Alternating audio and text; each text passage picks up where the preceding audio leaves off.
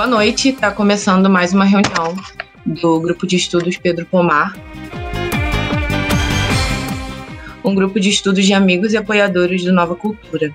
Se orienta nos três eixos: o estudo do marxismo, leninismo, maoísmo, estudo da realidade brasileira e o balanço histórico do movimento comunista nacional e internacional.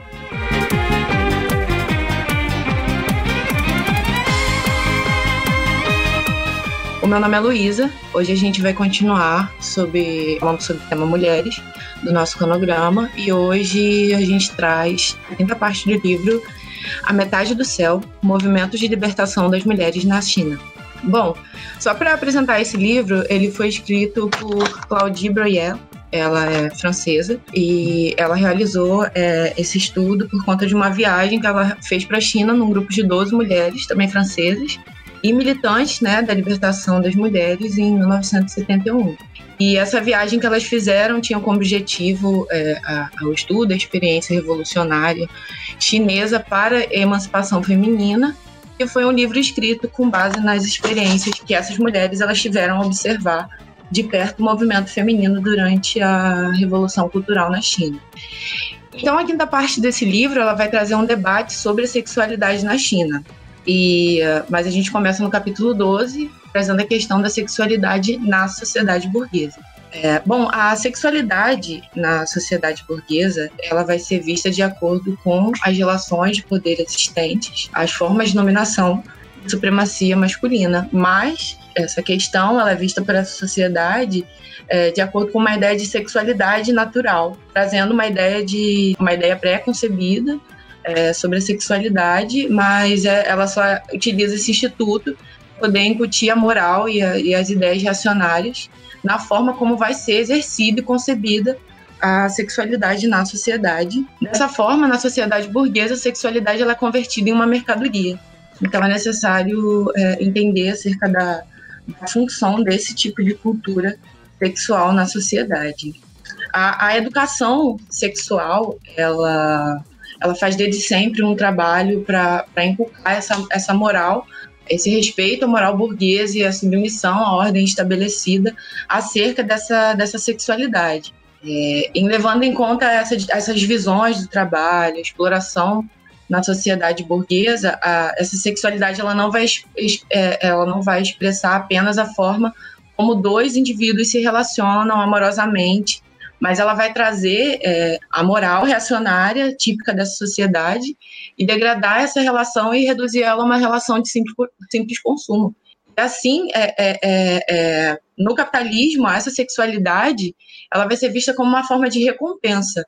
E o sexo ele não vai ser uma expressão do amor ou, ou do relacionamento de duas pessoas, mas sim um alento, né, um produto, uma, uma moeda de troca, uma recompensa e vai visar um, um, alívio dessa exploração às quais os trabalhadores e os indivíduos na sociedade capitalista eles estão sofrendo, estão submetidos. E uh, por conta né, né, dessa sexualização, dessa conversão da sexualidade no, no, no objeto de consumo, na mercadoria, o sexo o prazer, eles, eles são buscados enquanto objetos de consumo. E isso, finalmente, só vai reforçar as relações de exploração, de objetificação dos corpos e principalmente das mulheres, é, é, desestimulando as pessoas que se interessam, né, de fato, por, por, por, integrarem essas relações amorosas, porque essa expressão sexual dentro da sociedade capitalista é incentivada como um, um, um objeto de consumo.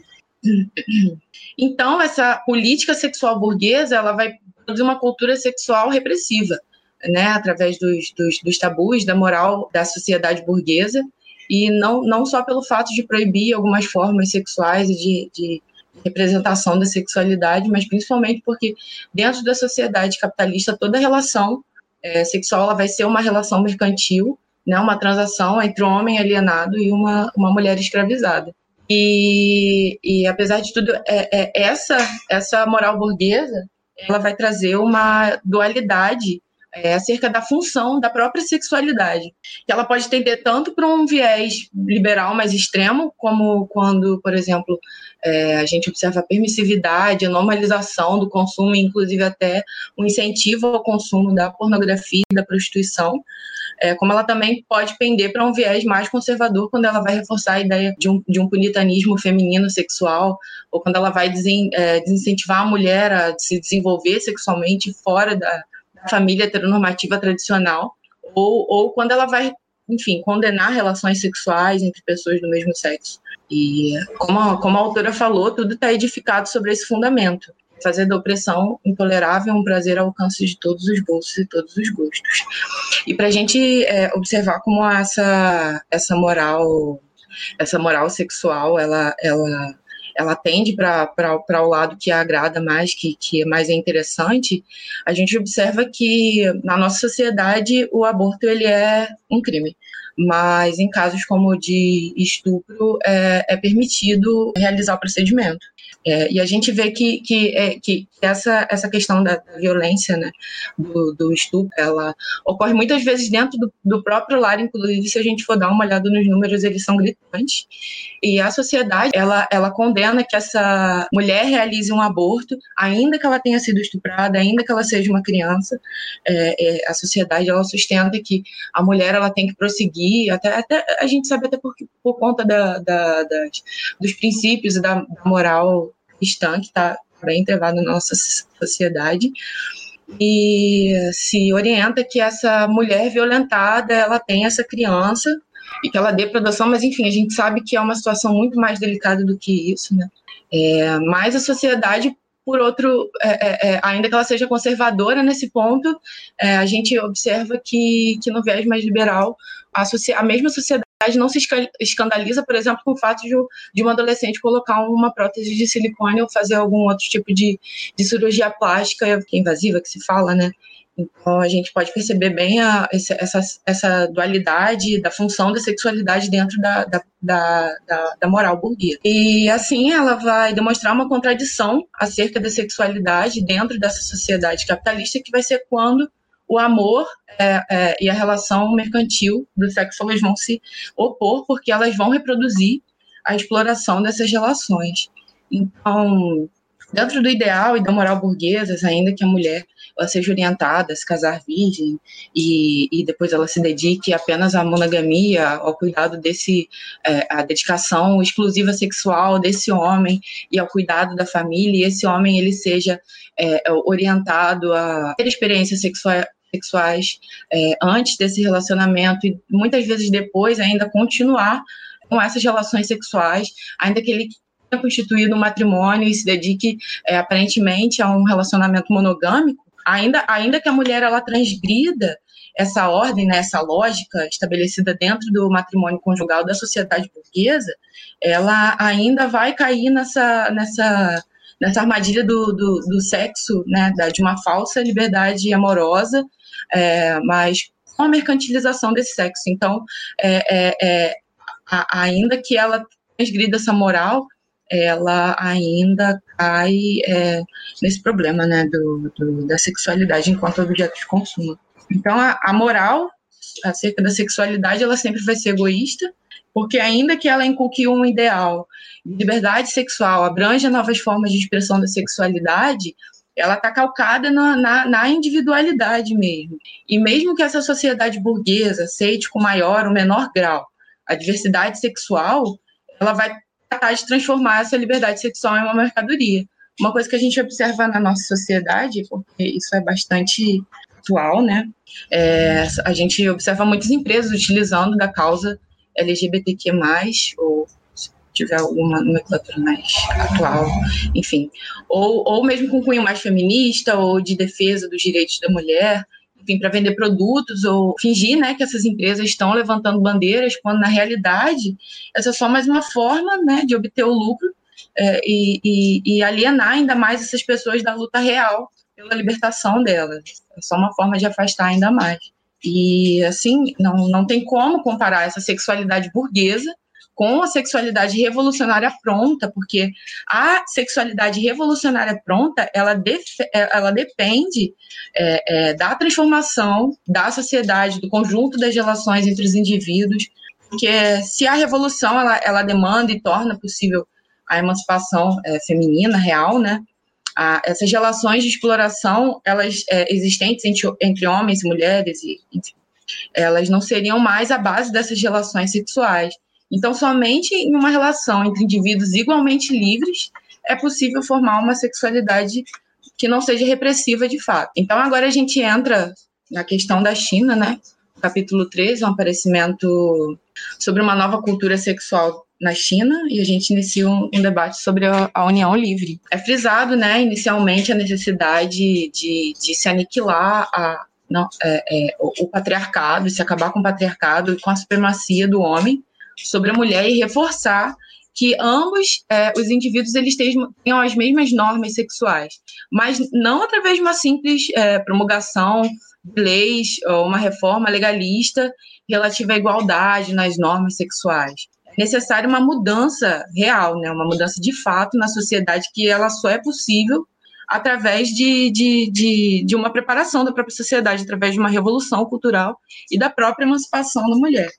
A exemplo da União Soviética, é, quando da Revolução, dias após da Revolução, ela promulgou leis né, que determinavam paridade de gênero no matrimônio, mas como, enfim, carecia de experiência, ele, é, essas, essas leis elas não saíram né, como esperado, porque era uma luta legalista para mudar uma sociedade que ainda estava tão entrevada nas bases do, dos pensamentos da moral burguesa, porque é necessário mesmo a promoção, né, que se promova uma luta ideológica para acabar realmente com o patriarcado, com a supremacia do homem sobre a mulher, propondo as mesmas normas sexuais para que apareça realmente uma nova moral é, sexual revolucionária. E, e, ainda que, que o, o trabalho da, da União Soviética né, tenha sido extremamente avançado para a época, a, a ausência de, dessa moral revolucionária consolidada, ela propiciou é, episódios, né, situações que reproduziam o próprio individualismo burguês. E, e por muitas vezes remontavam essas mesmas situações de exploração eram antes vivenciadas é, é, é, e, e, de certa forma, acabaram implodindo até numa poligamia legalizada que foi exercida pro, pelo homem. É, com relação a essa questão da Rússia, quando ela promulgou os direitos de reconhecimento, por exemplo, do divórcio pela simples solicitação de um dos cônjuges, a igualdade no matrimônio, né, que é a união de fato, observar quando os casais já estavam juntos, já possuíam os mesmos direitos como os casados fossem. É, a, ocorreu é, é, é de mulheres grávidas serem abandonadas. É, é, tem até uma uma, uma, uma partezinha nesse livro que fala sobre os homens contraindo matrimônio na, na primavera, é, explorando, né, utilizando a, a força de trabalho nessa mulher, e quando se aproximava o inverno, é como seria mais uma boca para alimentar esse homem, botava essa mulher de fato é, de, de lado, é, pediu o divórcio, ela se via abandonada, né? É porque o, o regime é, na qual se casavam as pessoas é regime de separação total de bens. Então, a mulher, no início da Revolução, ela ainda não tinha, ela ainda não estava emancipada, ela ainda não tinha acesso, ela ainda não tinha a independência econômica, ela ainda era uma mulher que tinha acabado de passar por anos de, de de, de, opressão e de exploração. Então ela, elas ficavam realmente abandonadas aos, aos, próprios à própria sorte. Então a gente observa que a simples legalização dessas normas que, que forçam né, a supressão, é, que suprimem forçadamente o patriarcado, eles deixavam a mulher numa situação de abandono, porque não tinha ainda uma construção de uma moral revolucionária e emancipação das mulheres. E a gente, a gente precisa observar que a existência das leis, elas se devem às desigualdades né, que existem. Então, existem dois tipos de leis, aquelas que buscam acabar com a desigualdade e as que reforçam ainda mais a igualdade.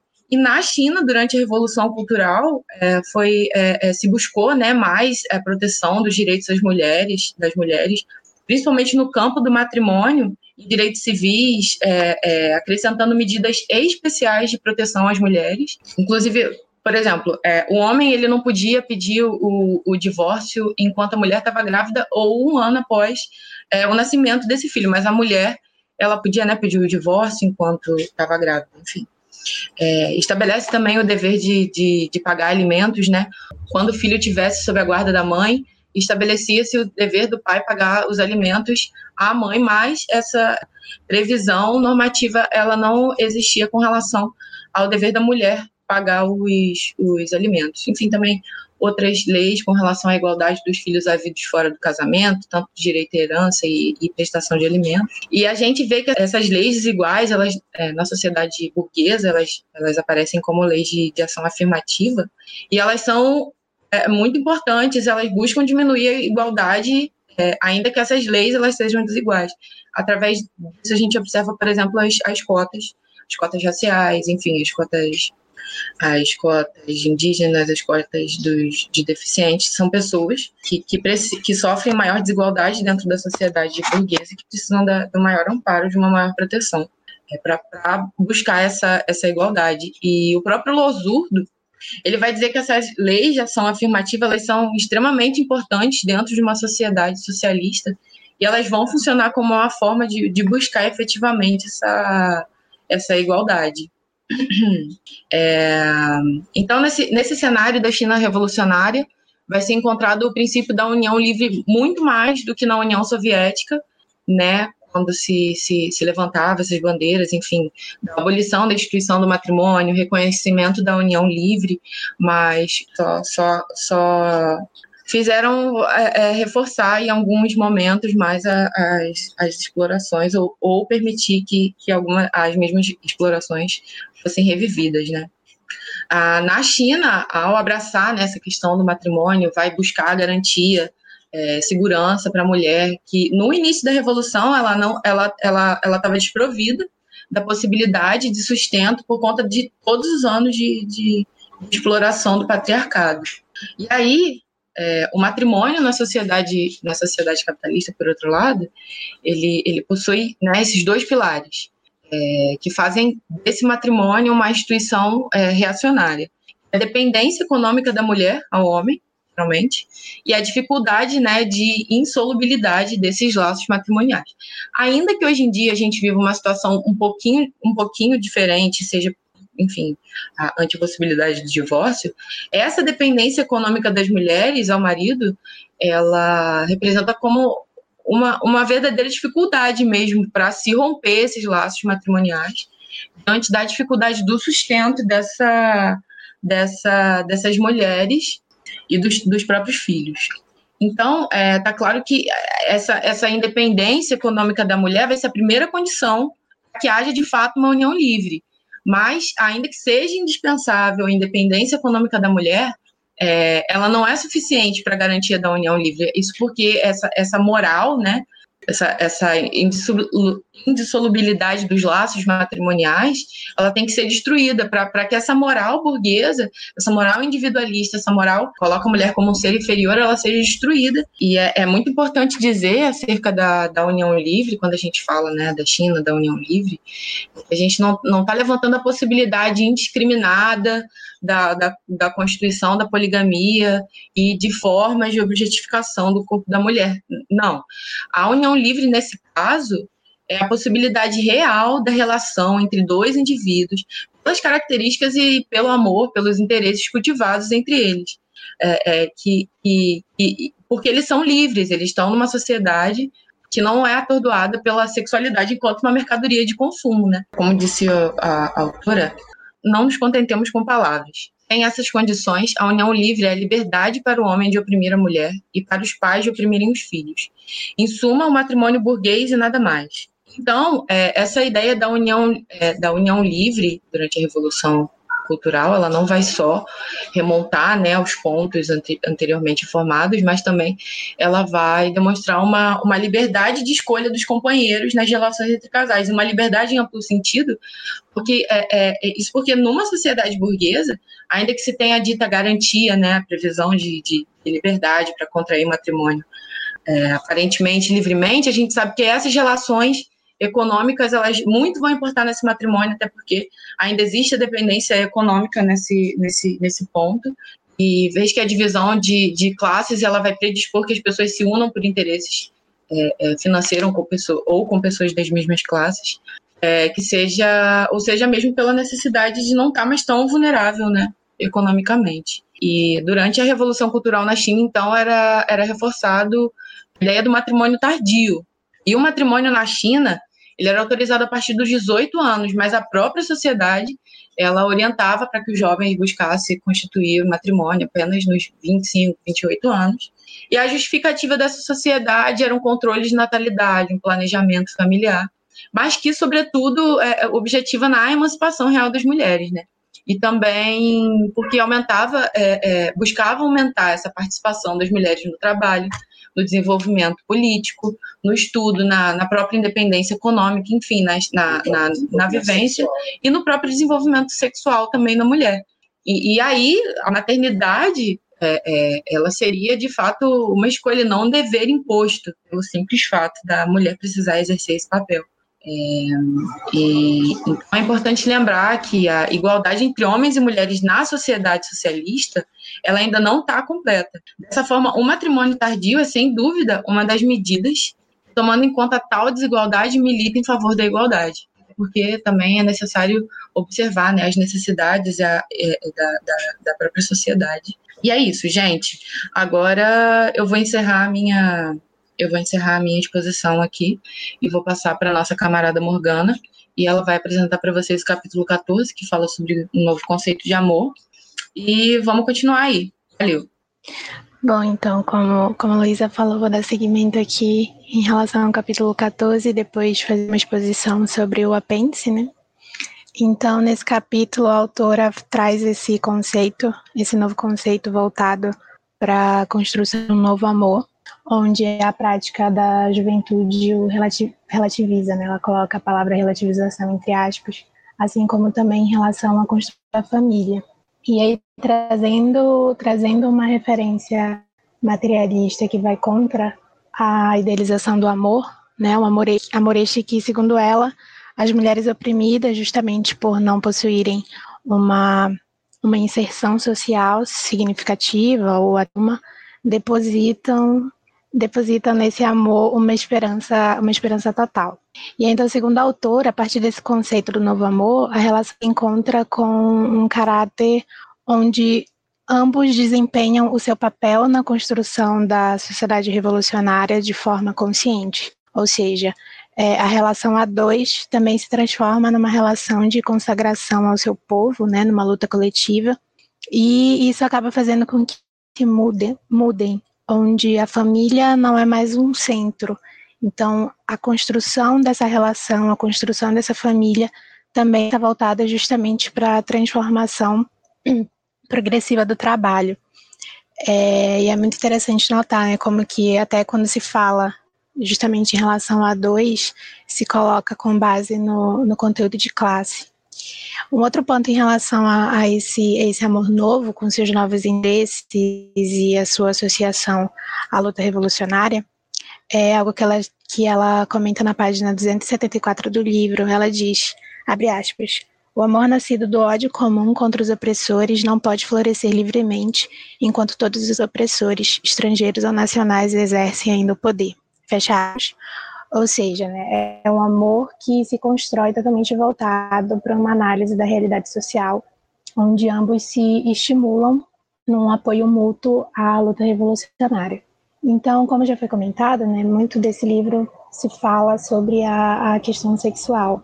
Entanto, a autora se pergunta como que uma sociedade onde a mulher ainda não está totalmente, é, ainda não existe uma, uma liberdade total teria podido produzir uma, uma cultura sexual perfeitamente satisfatória, inclusive definitiva, né, que ela comenta na página 275. Mas o que a experiência, ela, ela fala, né, que o que a experiência chinesa traz para essa pergunta é justamente o que fortalece o que o mal dizia, tudo leva a marca da luta de classes. Portanto, essa nova, essa nova moral sexual revolucionária também se baseia num ponto de vista que vem justamente do proletariado, né, já que é a partir do foco nessa luta de classes que se retira e elimina tudo aquilo que vem de práticas e de atitudes reacionárias. Então, dentro dessa sociedade chinesa, a partir disso, se cria uma revalorização do debate em relação à educação social, né, como a questão do matrimônio tardio, por exemplo, onde uma luta ideológica aberta sobre o amor, sobre a sexualidade, ajuda a retirar esse caráter de objetificação sexual da, das mulheres. E a autora ressalta também né, que é justamente como todas as opressões, como todas as opressões sofridas em sociedade, que são uma consequência do, desse sistema social de exploração social que é o capitalismo e que não existe uma saída para isso que vá no caminho contrário da, da revolução. Um outro ponto nesse capítulo, no capítulo 14, que eu particularmente achei bem interessante e como se associa também aqui em relação ao, ao comentário que ela faz sobre os padrões de beleza.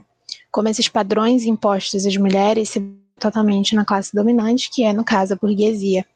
Então, aquilo que decreta dentro da sociedade como a beleza da mulher é construída sempre em volta da mulher burguesa, o que ela veste, o que ela compra, como ela se comporta perante os outros. Então, tudo isso demonstra sua posição, além de fortalecer esse seu caráter de objetificação. E como tudo isso coloca a beleza como uma espécie também de capital, né, sendo algo financeiramente inalcançável, por exemplo, para mulheres que trabalham que trabalham no campo, né, como como ela diz. Mas a autora traz também como que na China isso não ser mais uma uma regra, digamos assim, dentro dessa dessa revolução. É, não são essas imagens mistificadoras, nem essas atitudes irreais, né, como ela comenta, que estampam as publicidades, por exemplo, mas sim a criação de uma imagem é, de uma mulher operária, em meio às suas atividades cotidianas, se mobilizando, estudando e etc. É, em relação ao apêndice, né, que foi escolhido para ser exposto e debatido, que a Broele chama de o eterno feminino. Então, de uma forma resumida, a autora traz nesse apêndice a importância da luta revolucionária contra todo tipo de corrente que inferiorizava a mulher, né, que impedia das suas iniciativas, das suas ações, que negava a importância das suas organizações específicas, negando assim a luta de classes, dando uma falsa ideia de que essa igualdade entre homens e mulheres já existia. E essa luta se fez e se fortaleceu a partir de dois, dois pontos específicos. É, o editorial, que passou a, a, a circular ali na década de 70, 1974, e o movimento da, de, de libertação das mulheres com o surgimento da Federação das Mulheres. Para se discutir esse caráter de igualdade, a autora exemplifica com a questão do trabalho doméstico. Né? Onde se diz que foram implementadas oficinas de trabalho como uma medida material para acabar dando um, uma pausa ali nas tarefas domésticas das mulheres sob um pretexto de que será compartilhado entre os homens e as mulheres. Mas ela comenta como que isso cai em erro, já que o desaparecimento doméstico, é, do trabalho doméstico, na verdade, está ligado mais à socialização e à mecanização no qual se baseia em melhoramentos, desenvolvimento da indústria, né, onde, segundo a Proiel, as mulheres devem estar com uma cooperação de operários organizados para que, assim, esse seu conhecimento, tanto cultural quanto técnico, acabem se ampliando. É, um ponto interessante é como ela traz o caráter das mulheres como escravas domésticas, né? O objetivo do proletariado na luta era justamente de libertar essas mulheres dessa, dessa escravidão através do socialismo, já que as massas de mulheres passaram a ter um papel é, fundamental na produção social. Mas isso não, não se modificou de uma forma total por, é, como a autora diz, por conta da ideologia das classes exploradas e justamente do chauvinismo masculino, onde o atraso da socialização, da socialização do trabalho doméstico era justificado pelo desprezo que era dado a ele. Então, o papel da Federação das Mulheres, que eu acho que é um dos pontos é, principais né, que ela comenta em relação a esse apêndice, significou a união das massas. Então, a partir de uma ideia errônea, é, dessa ideia errônea de que uma igualdade existia, o número de quadros de mulheres que a federação auxiliou a implementar correspondia às necessidades de edificação. Né? Afinal, muitas mulheres, dentro das suas das suas opressões específicas necessitavam ali de organizações específicas para entrarem com uma ação plena nesse conjunto da revolução, falarem da importância do seu movimento, das atividades que eram é, organizadas pelo seu movimento. Então, as reformas entraram como uma solução para essa contradição que existia entre o trabalho doméstico e o trabalho revolucionário, é, trazendo um maior apoio com o trabalho doméstico de fato compartilhado, tanto entre o homem quanto é, entre a mulher, e o matrimônio tardio, né, como a Luísa já comentou, o planejamento familiar, uma maior proteção às mulheres e aos seus filhos. Então, a sua importância se deu justamente nessa educação política e ideológica, onde as mulheres assumiram responsabilidades dentro dos comitês, associando as edificações é, socialistas e de revolução à prática. Um ponto importante também, é, do qual eu particularmente desconhecia, é de como as mulheres, junto da, dessa federação e da grande revolução cultural proletária, né, como, ela, como a autora fala, entraram com uma crítica ao Olimpial e à ideologia do Confúcio. É, não foi mais permitido esse tolhimento aos pontos de vista das mulheres, as suas divergências e dificuldades, já que quando as mulheres apenas ocupam é, lugares como subalternas, isso é ir a caminho da contra-revolução. Então, as mulheres eram uma força motriz. E, junto da, das atividades dentro da federação, elas foram é, essenciais na luta contra essa ideologia confuciana do desprezo pelo trabalho manual, é, pelo desprezo das, pelas mulheres, pelos jovens, pelos governados. Então, a força da, das mulheres foi essencial para o caráter de luta de classes, por diversos motivos. É, justamente por serem contra essa ideologia tida como, como milenar, né, considerada uma sabedoria popular, além de ter mobilizado a opinião pública, é, elas fizeram uma crítica a velhos hábitos, colocando à frente novos costumes socialistas. Então, com isso, é, essa, essa luta das mulheres auxiliou tanto na destruição quanto na construção de medidas, de novas medidas, né?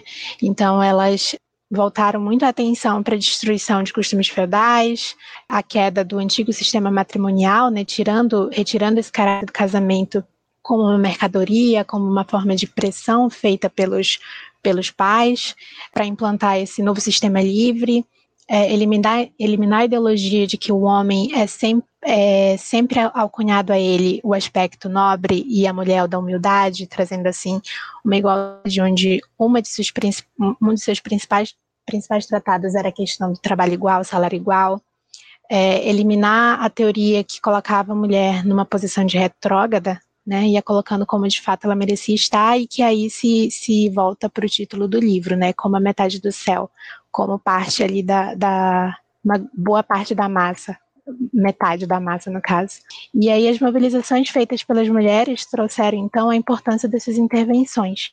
Né, elas adentraram cada vez mais na luta coletiva, com as suas mobilizações ela constru, elas acabaram conseguindo construir pequenas fábricas, unidades femininas que acabaram entrando para o plano nacional, além de, como já foi dito, elas foram essenciais na, nas denúncias às doutrinas confucianas.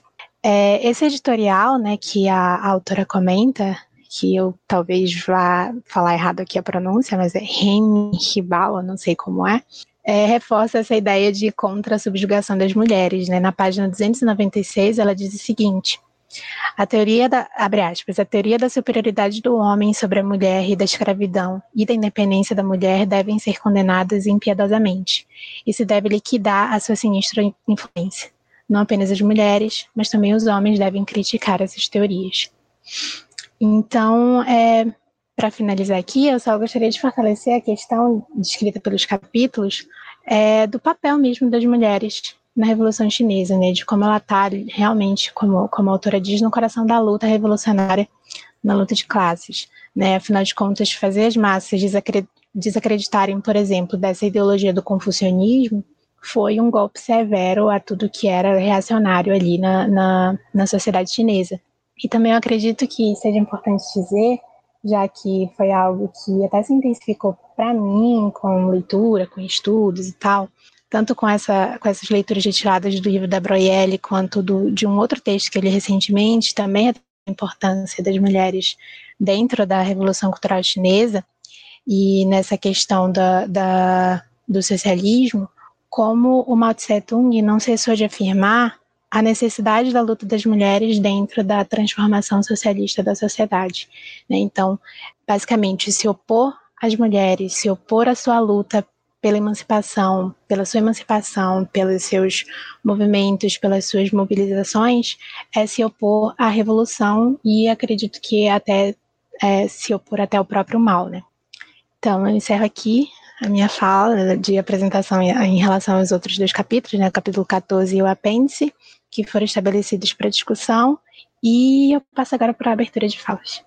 É, primeiro eu queria saudar a Luísa e a Morgana, a apresentação das duas foi muito boa, né? Fiquei fazendo várias reflexões aqui enquanto vocês apresentavam. Além disso, eu fiz algumas anotações é, da leitura desse livro.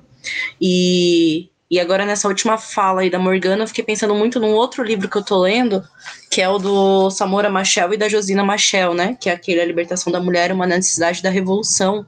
Porque ele coloca tipo, a gente está aqui falando sobre a questão da revolução na China, mas também dessa questão em África, né, que também é um outro povo que foge um pouco desse âmbito mais é, da Europa ali e tal, e da importância das mulheres dentro da revolução em Moçambique, né, assim, do, do ato revolucionário dentro de Moçambique, assim, porque sem elas a revolução não teria avançado, né, então, tipo assim, muita coisa não teria avançado, e eu fiquei fazendo a reflexão disso aqui, porque tem uma hora que a Josina fala que a libertação da mulher não é um ato de caridade, né, é uma necessidade da revolução, porque sem as mulheres não existe revolução. E aí agora eu vou seguir aqui para as anotações que eu fiz e vou tentar não ser tão redundante aí, por conta que eu acho que a apresentação das, das duas meninas foi bem completa, né? Então, aqui, primeiro, falando do capítulo 12, eu anotei algumas coisas e o que mais me chamou a atenção foi na hora que ela fala sobre essa questão da naturalidade, né, da sexualidade natural, e de como ela coloca que no capitalismo o que é natural é a mulher é, se preservar até o casamento, né, e, e que a monogamia não exista para os homens, né, inclusive é uma coisa que o Engels vai colocar é, no Origem da Família, da propriedade privada e do Estado, né? E até foi uma coisa que a Luísa falou, né? Que o, a união livre na China não é a, a poligamia assim a, ao máximo, né? É de fato uma relação onde existe uma, uma união, assim, uma liberdade das duas partes e que não seja essa coisa de existir uma poligamia para o homem, onde ele, de, ele desrespeita a companheira dele enxerga as outras mulheres como objeto, mas que ele consegue ter uma relação humana com todas as mulheres ao ponto de não tratá-las mais como objeto e entender o que, que é um relacionamento, é, um matrimônio, enfim, né, a relação com a companheira dele. E, e aí, com essa questão, né, de no capitalismo ser é, natural, né, entre aspas, isso que a mulher seja é, virgem até o casamento e tudo mais, e essa questão de também de não existir essa monogamia para os homens, faz com que essa exploração das mulheres seja maior, né, e que o comércio sexual seja um pouco mais aberto até, né? E isso pode ser usado, inclusive, pela burguesia para justificar é, falando que a prostituição é a, a, profissão mais antiga do mundo, né, que por isso ela sempre vai existir, e também para poder reforçar um racismo que existe, né, assim, dentro do por essa exploração e essa opressão, né? Por conta de que isso vai alimentar é, até aqueles absurdos, de, por exemplo, de que a mulher branca é feita para casar e a mulher negra não é feita para poder casar, e até mesmo o racismo que existe dentro do, do mundo da prostituição, né? Porque as mulheres que são prostituídas tem várias categorias ali, assim, que é, objetificam ainda mais essas mulheres, e as mulheres negras, elas sofrem ainda mais, assim, dentro desse meio, né? Então, as mulheres negras e pobres que têm que estar em situação de prostituição por conta desses dessas morais que a burguesia coloca, né, acabam sendo ainda mais reprimidas e mais oprimidas, assim, dentro desse sistema. É, e aí uma outra coisa que eu anotei também que ela coloca é essa questão da, da sexualidade se, converter numa mercadoria, né, que se compra e que se vende como as demais, assim, e que isso não tá só no âmbito da prostituição como a gente imagina, assim, no sentido mais geral, né, mas a prostituição que existe até mesmo dentro do casamento, e a prostituição que é alimentada assim por essa por essa idealização da burguesia, né? Por essa idealização do, de quem oprime, né? Tanto agora no capitalismo, mas nos outros sistemas, o de escravidão e o do feudalismo, de que a mulher sempre era objetificada e ela podia ser trocada por outras coisas, né? Então, é, principalmente dentro das famílias ricas, no período do feudalismo, eles ofereciam dotes para poder ter as mulheres, né? E ela passava de propriedade do pai para ser propriedade do marido.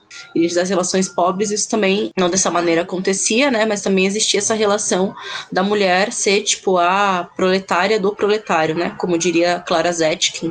Inclusive, é, lendo esse texto, eu lembrei de um texto da Clara Zetkin, não sei se todo mundo já leu, que é aquele do diálogo dela com o Lenin, né? Que é o Lenin e o movimento feminino onde ela coloca é, essa questão da sexualidade, é, do casamento, da questão das mulheres, assim.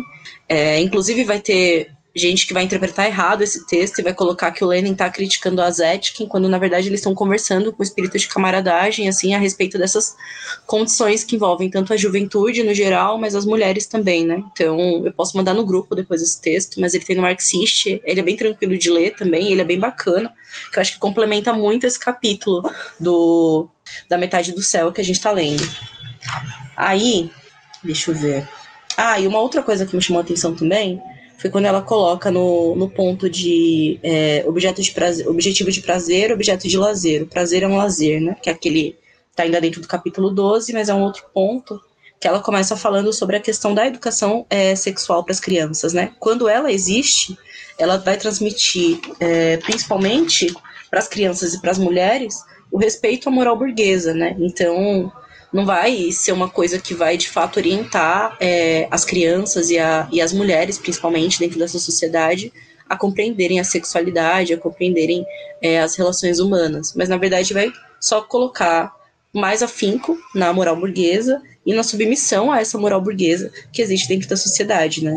E que ainda assim isso não é o principal problema, né? Ela coloca que numa sociedade na qual a divisão de trabalho se acentua cada vez mais e onde o trabalho mais significa do que seu valor, é, nada mais significa do que seu valor em salário, a sexualidade se torna um meio para que os indivíduos escapem dessa sociedade, né? Então é tratado como um escapismo e isso se torna é, um consumo, né? Então isso acaba virando ainda mais um consumo, a sexualidade dentro do capitalismo.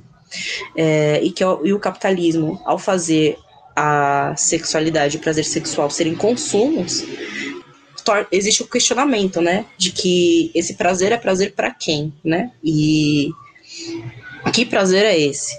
Até porque quando isso é tornado consumo é, e o sexo se torna uma necessidade vegetativa na reconstrução da força de trabalho, é, acaba tornando então a opressão e a exploração da mulher uma mercadoria também, né? Então acaba fazendo aí com que a prostituição se aflore cada vez mais, né? Visto que existe esse escapismo, essa propaganda toda de que é só um escapismo, que é uma necessidade para que o trabalhador consiga voltar no outro dia é, bem, né? Feliz, com uma falsa é, concepção de felicidade, para poder continuar enriquecendo uma minoria, né? De qualquer nação que esteja é, sob um sistema de exploração.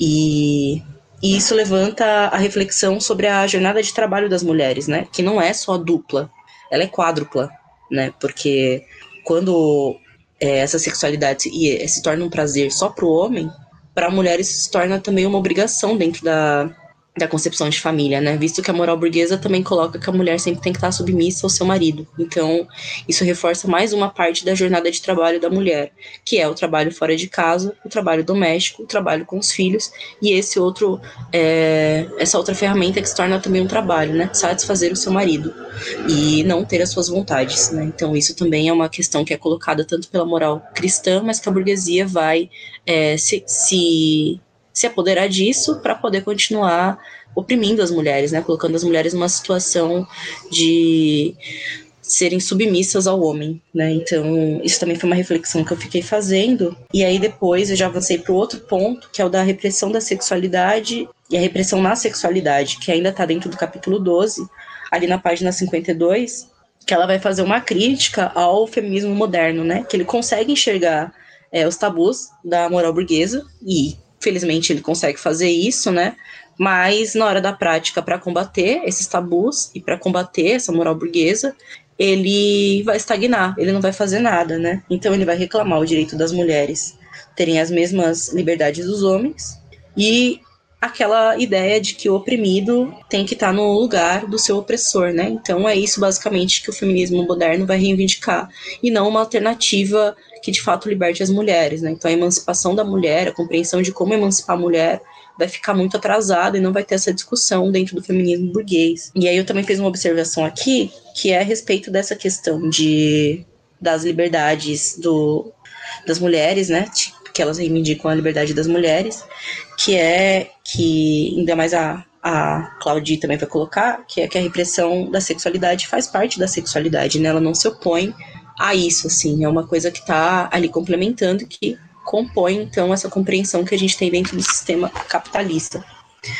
É, aí depois ela vai falar sobre o amor livre também, que eu achei uma parte bem bacana, que ela vai falar que não existe amor livre em um sistema de exploração, né? Existe uma liberdade vigiada, que é uma parada bem diferente. Então a gente pode é, criticar as várias formas de relacionamento dentro do capitalismo, mas nenhuma outra vai ser livre de fato dentro desse sistema, né? E também não vai ser livre se a gente derrubar o capitalismo e colocar um outro sistema que não vise construir um homem e uma mulher nova, né? Então por isso que a gente reivindica o socialismo e a ditadura do proletariado, né? Que é onde a gente consegue então passar por esse processo de transformação do homem novo e da mulher nova para uma sociedade onde a gente possa de fato compreender o que é amor livre. Inclusive, fazendo um parênteses aqui, tem aquele livro da Kolontai, onde ela fala muito bem sobre essa questão do amor livre, que é a nova mulher a moral sexual, né? Que esse não tem no Marxistas, eu acho, mas é também bem fácil de encontrar. É, e aí ela coloca que essa liberdade vigiada, então, também pode ser explicitada, né? Colocado como exemplo aí naquele quesito do eu preciso casar, porque isso é uma imposição, né? A família nuclear ainda é uma parada muito exigida dentro do capitalismo para poder continuar gerando mão de obra. Mas hoje em dia eu posso escolher com quem eu quero casar, né? Não é mais uma parada obrigatória, assim, que a família escolhe com quem eu caso. Então, isso, por um lado, pode ser compreendido como uma liberdade, mas no, na, na real não é, né? É só uma liberdade vigiada assim, e que ela coloca que somente uma relação entre pessoas livres, igualmente, poderá é, ter uma sexualidade não repressiva, né, uma sexualidade livre de fato. Isso está na página 256. E aí é, tem uma outra observação, uma outra reflexão que eu tive, que é a de tentar pensar em uma saída para vencer a repressão que, se, que seja fora da emancipação da mulher é impossível. Não tem como a gente pensar em como vencer essa repressão sexual sem pensar na emancipação da mulher. Porque o discurso de liberdade sexual dentro de um sistema de exploração é, é um reforço para o conforto da burguesia, né? principalmente no, no, no estágio do capitalismo que a gente está, que é o estágio final, que é o imperialismo. Né? E que uma sexualidade revolucionária só vai surgir da transformação social é, do conjunto de relações entre homens e mulheres. Pensando também que o capitalismo é um sistema que ele não está só no, no campo da, da economia, né? Como algumas pessoas é, tentam embasar, né? Muita, muita gente, até inclusive dentro da esquerda, vai colocar que o capitalismo, aliás, o capitalismo é uma parada totalmente econômica e que a gente só tem que pensar no sentido econômico e não é, resolver a questão social. Mas na verdade está tudo muito atrelado, né? Até o marxismo, assim, tem gente que fala que o marxismo é totalmente econômico, quando na verdade não é. E aí vou avançar um pouquinho aqui, capítulo 13, uma outra observação que eu tive, né? Então aqui reforçando mais uma vez aquilo que a Luísa falou, né, da união livre que o termo abrange o direito da liberdade sexual para o homem e para a mulher. E não é uma parada. Aí a gente não pode compreender isso como relacionamentos abertos, poligamias, porque a gente ainda não é capaz de pensar em como as relações vão ser é, numa outra sociedade, enquanto na nossa a gente ainda não resolver a situação do homem e da mulher para poder libertá-los, né? E deixa eu ver. Ah, e aí depois ela vai também colocar no, os principais escândalos do matrimônio burguês, que começa ali na página 264, a questão do casamento nas sociedades capitalistas, né? Que é a dependência econômica da mulher em relação ao marido, né? Então, é, mesmo quando ela sai da posição de ser somente dona de casa e ela vai para as fábricas, na verdade é para poder sustentar a renda de casa, né? E não para poder ter a sua liberdade é, financeira e que ela coloca que a independência econômica da mulher é uma parada muito importante assim para a sua libertação, junto com a destruição da indissolução do matrimônio, né, que é uma parada também que ela vai é, colocar aí nesse, nesse ponto, que ela vai colocar como um dos grandes problemas assim para a emancipação da mulher, né, que é essa dificuldade do divórcio, assim, né, então a burocracia jurídica, a moral burguesa cristã, os filhos que são só uma responsabilidade familiar e não uma responsabilidade social como é dentro das experiências socialistas que já existiram, né? Então, dentro da, da, União Soviética, por exemplo, os filhos não são mais uma responsabilidade só da família, né? Então, toda a sociedade tem que é, cuidar das crianças, assim, para não ficar só essa responsabilidade pro lado da mãe, geralmente, né? Aí, deixa eu ver. Aí ela coloca, ela vai falar a diferença, né, do, do matrimônio burguês com o matrimônio na China que ela coloca que na China o casamento então está mais próximo do que se pensa da união livre, aquela que ela já vem debatendo, né? Porque lá existe um casamento tardio, né? Então não é essa pressão para o casamento muito cedo, que facilita também com que as mulheres consigam se dedicar a outras coisas, né? Então tem mais é, acesso à cultura, mais acesso ao estudo, mais acesso à educação, e isso é, então facilita também essa relação mais é, livre ali dentro do, dos, das relações entre homem e mulher. E isso e ela coloca que o casamento tardio milita em favor da igualdade entre os homens e mulheres, né? Justamente porque as mulheres conseguem então terem uma outra condição de vida, né? Numa sociedade onde o casamento não é uma uma coisa assim tão idealizada como é colocada nas sociedades é, capitalistas. Aí no capítulo 14, ela vai falar sobre a questão do conceito de amor, essa questão da beleza que a Morgana falou agora há pouco, né? Eu fiz uma reflexão que é aquela que ela coloca ali sobre essa questão dos padrões de beleza e que muitas vezes eu acho que existe uma coisa assim dentro do, dentro das organizações é, comunistas que tenham medo de falar sobre essa questão dos padrões de beleza com medo de cair no identitarismo, assim. Mas eu acho que é muito importante da gente debater isso, porque para a mulher trabalhadora, como a Claudia vai colocar no texto, é, esse padrão de beleza é uma coisa muito impossível de alcançar, né? Primeiro, porque nós somos pobres, e segundo, porque a nossa vida não nos permite ficar nos dedicando apenas à beleza. A gente tem mil coisas para poder se dedicar. E que isso é um padrão impossível de alcançar, só que ao mesmo tempo que isso é muito impossível de alcançar, a mídia burguesa e a burguesia no geral vão alimentar uma ideia de que esse padrão de beleza é o ideal e o homem proletário, o homem pobre, vai desejar esse tipo de beleza, né? Então, isso também é um grande problema, assim, que existe nas relações humanas dentro da sociedade capitalista, assim. E ela coloca uma coisa muito legal, que é que na China há uma outra beleza exaltada, né? Então, as, capa, as capas de revista, é, as propagandas, elas não vão exaltar uma mulher toda montada e que não existe, que é inalcançável para uma mulher proletária.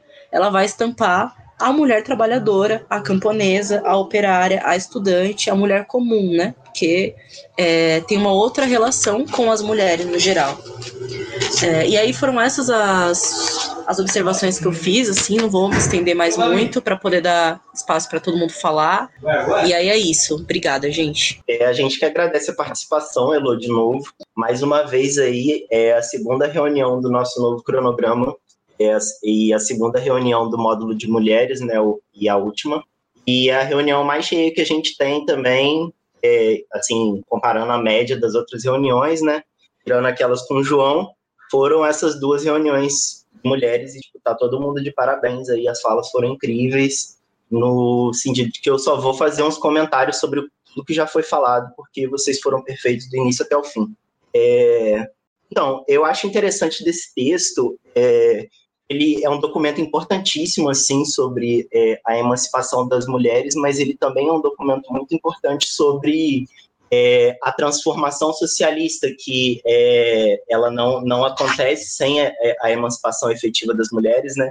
E sobre a forma como essa construção socialista ela deve ser feita.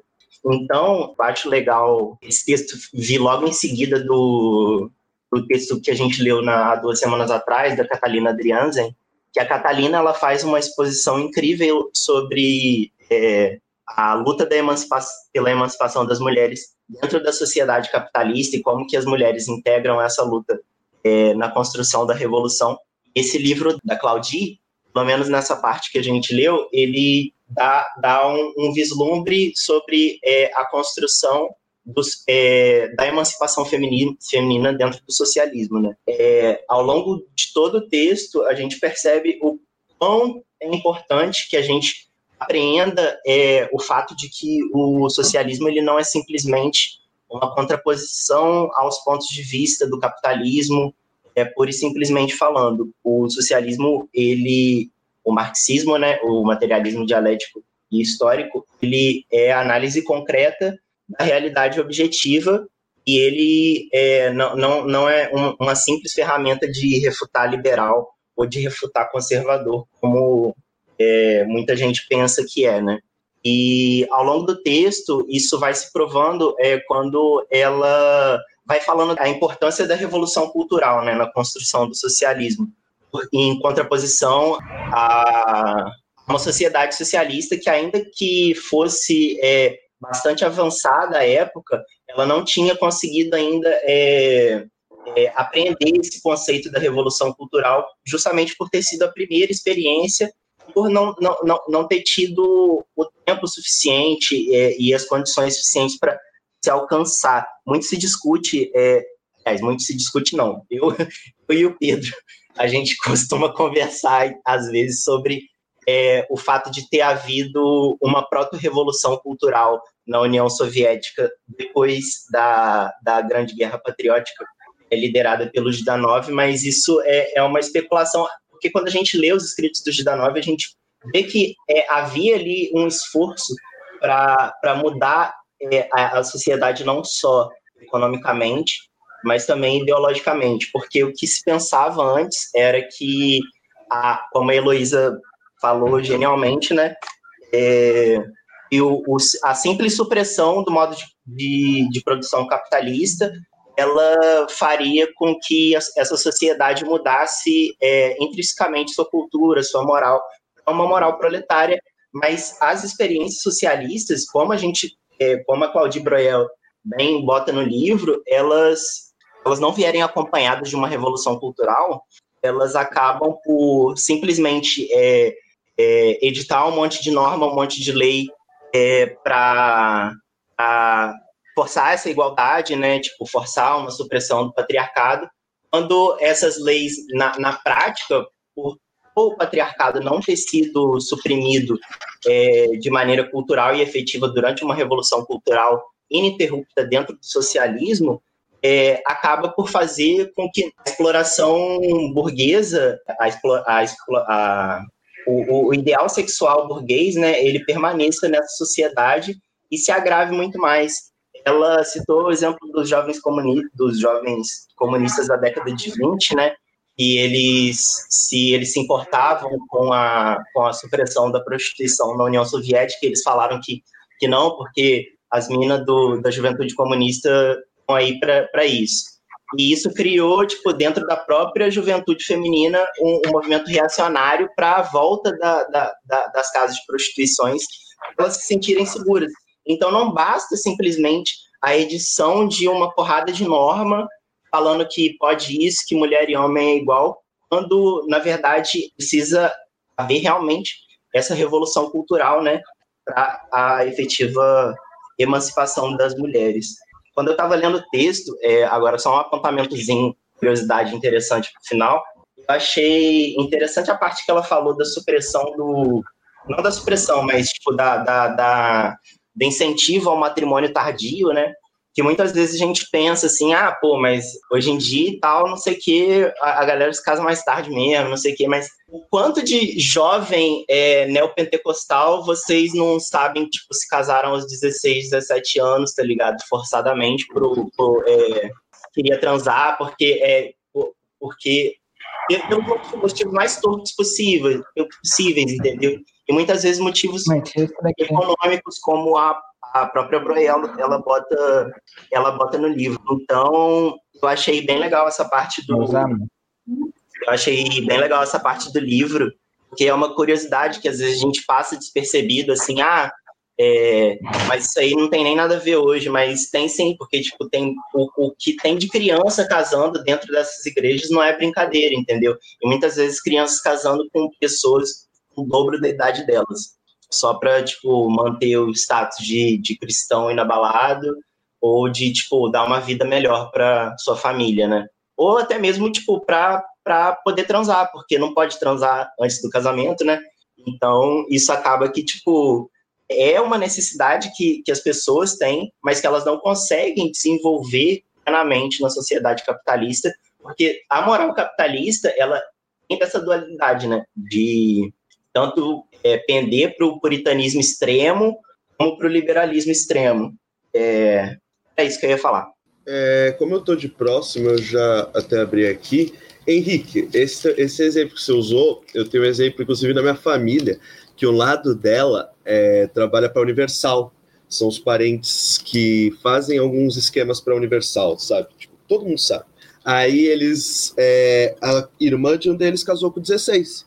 É, meio que e depois soube que ela estava grávida, tá ligado? É, porque ela é criada numa família de pentecostal da Universal mesmo. E é isso, isso que você falou, tipo, eu vi bem de perto acontecer e o casamento durou, tipo, três meses. Mas, enfim, é, a minha contribuição que eu queria era mais no sentido de fazer uma pergunta, porque eu acho que se eu falar, eu vou acabar repetindo muita coisa do que as camaradas falaram, que foi muito bom. E eu estava vendo alguns estudos que mostram como a regulamentação da prostituição piorou a vida das prostitutas porque antes tornou é, o que era algo meio que inacessível, é, que o cara tinha vergonha, as pessoas tinham vergonha, mas ainda assim iam atrás, só que se tornou algo banal.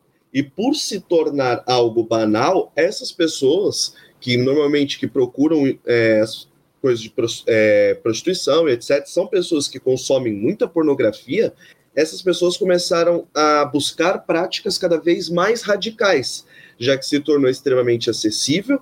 É, isso não satisfazia mais a, o, o, a perversidade daquela pessoa que nasce e é criada no meio, é, educada pela perversão da pornografia, porque a gente vê que aquilo não é um ato sexual, aquilo é só um ato de mercantilização de um corpo, de é, usam o termo estupro pago, mas eu não sei se é o termo mais adequado, inclusive essa é uma das partes da pergunta, eu queria saber, isso é um termo adequado?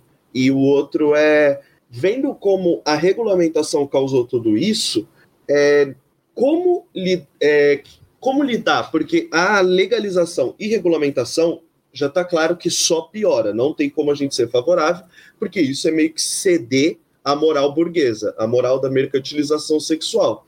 Então, a melhor saída seria qual para o cenário atual? Essa é a pergunta que eu tenho a fazer. E queria agradecer pela exposição, que foi excelente. É, a reunião está sendo excelente mesmo e dizer que eu estou muito feliz com novos camaradas que estão participando, é isso. Se alguém quiser responder o Gabriel antes da minha fala, eu cedo aqui o espaço, mas se não quiserem, eu comento. Creio que você pode comentar, Nathan. Tranquilo, então.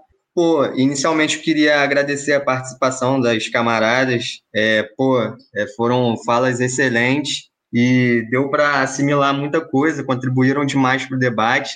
É, e o que eu ia falar está relacionado também com a dúvida do Gabriel, principalmente num ponto que a Claudie Broyer ela vai abordar no texto, que são algumas reivindicações dos movimentos que acabam sendo cooptados pelo liberalismo para re reivindicar é, pautas que acabam meramente subvertendo o agente da, da opressão e da objetificação sexual. Então, ela vai deixar claro que isso não é uma solução é, efetiva, é, nem mesmo para contrapor o que está exposto pelas sociedades de classe, e nem mesmo para de fato superar como um todo, né, de forma nem, nem meramente progressista, quem dirá revolucionária. Então ela, ela vai falar né, nesse sentido, desde quando os oprimidos reclamam o direito de ser como os opressores. Dizer da burguesia que é repressiva porque proíbe a prática de pervers perversões sexuais, entre aspas, é dizer exatamente o que a burguesia quer que digamos. A perversão não está onde a burguesia assinala, e sim onde dissimula, nos, nos alvos lençóis honoráveis dos leitos conjugais. Evidentemente, não há um sadismo burguês e um masoquismo progressista tampouco há um, um, sadismo puramente masculino e o um masoquismo feminino, e sim múltiplas formas culturais sadomasoquista, mais ou menos encobertas, mais ou menos imbricadas ou separadas. A burguesia, como todas as classes de exploradores, encontra seu prazer nessa relação do senhor-escravo. As orgias do que, dos que nos governam, os matrimônios a vapor, as criações pornográficas, os stripteases populares, entre aspas, é, para executivos, as prostitutas, as casas de prostituição, a repressão às prostitutas, os confessionários, tudo está edificado sobre esse fundamento. fazer da opressão intolerável um prazer ao alcance de todos os bolsos e todos os gostos. Então, nesse sentido, é, ela vai marcar que, de fato, todas essas práticas da sociedade de classe, sobre, sobretudo a sociedade burguesa, que conserva tudo que há de mais reacionário, ela faz com que é, as relações sociais elas, elas sejam é, degradadas e essa degradação torna a gente como mero objeto, torna a gente é, desumanizado, mercantilizado. E ela diz que não se, é, não se contrapõe isso é, com a mera subversão, mas sim com, com uma superação revolucionária dessa ordem, que se dá pela emancipação econômica das mulheres e também é, ela deixa marcado que a revolução cultural é uma necessidade imperiosa para mudar, mudar a ideologia, né? mudar esses resquícios da sociedade burguesa, nos costumes atrasados, na percepção que, que a sociedade vai ter e, de fato, construir uma sociedade nova, uma, uma sociedade que ela é, vá, de fato, prover a liberdade para as mulheres. É, então, até no plano do reformismo, indo direto na, na, na pergunta do Gabriel, eu acredito que não é endossando a prática é, da prostituição através é, dessas medidas que vários estudos já demonstram que são inefetivos, que além de não é, reduzirem a prática, eles acabam incentivando é, a sociedade a, a, a, continuar, tornar medidas é, de prevenção, de articulação das mulheres que infelizmente são levadas a essa situação através da, da incorporação a outros postos de trabalho, um trabalho é, cultural também na sociedade tal. A gente tem que pensar que a gente não precisa pautar a mudança só quando uma revolução é deflagrada e o poder proletário ele é conquistado através, enfim, da efetiva tomada de poder. Mas os próprios comunistas eles têm que se lançar como vanguarda da sociedade. Eles têm que se, se lançar como a classe que ela está é, avançada em relação a tudo que está disposto.